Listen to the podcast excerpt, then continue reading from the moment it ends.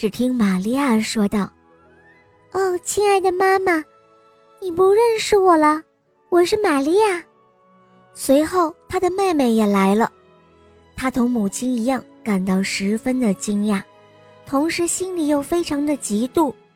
玛利亚向他们讲述了自己的奇妙经历。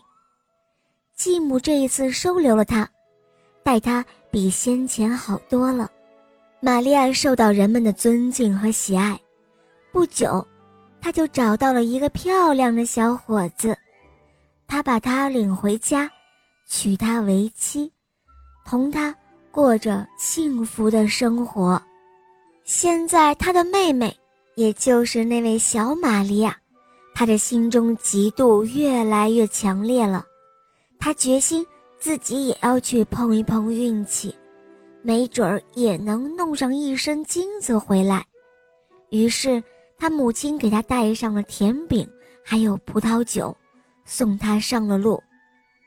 当小玛利亚肚子饿了，拿出饼来吃的时候，小鸟儿们也飞来，想同他一起吃，他却怒气冲冲地把他们都赶走了。突然间，他的饼变成了灰，葡萄酒变成了淡而无味的水。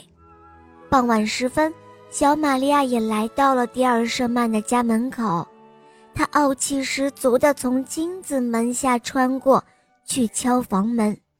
迪尔舍曼打开门，问他有什么事，他傲慢无礼地回答说：“哼，我要在这里过夜。”于是。蒂尔舍曼嘟哝着说道：“进来吧。”然后他也问他：“你想跟谁一起睡觉？跟我，还是跟猫和狗？”“哦，跟你，蒂尔舍曼先生。”他不假思索地回答说。可是蒂尔舍曼却把他引进了猫和狗睡觉的屋子里，然后关上了门。第二天早晨，小玛利亚的脸。被猫和狗抓得乱七八糟，难看极了。蒂尔舍曼又嘟哝着问道：“你想跟谁一起喝咖啡？跟我，还是跟猫和狗？”“哎，跟你呀！哎，跟你呀！”小玛利亚回答说。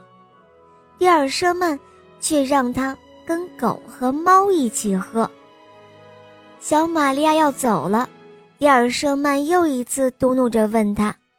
你想从哪个门出去？从金子门还是从沥青门？当然是金子门啊，这还用问？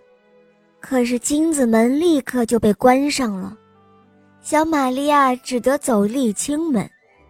蒂尔舍曼坐在门口，使劲儿的摇晃，门颤动着，沥青纷纷掉下来，落满了小玛利亚一身。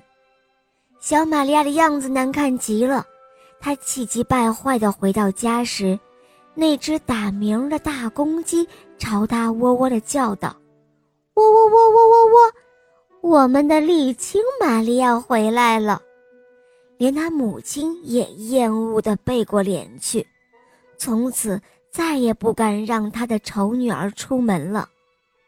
这个贪婪的姑娘受到了严厉的惩罚。好了，亲爱的小伙伴们，今天的故事肉包就讲到这儿了。吴语舒小朋友点播的故事好听吗？嗯，你也可以找肉包点播故事哦。你可以在公众号搜索“肉包来了”，在那里找到我来告诉我哟。当然，也可以来咨询怎样点播故事哟。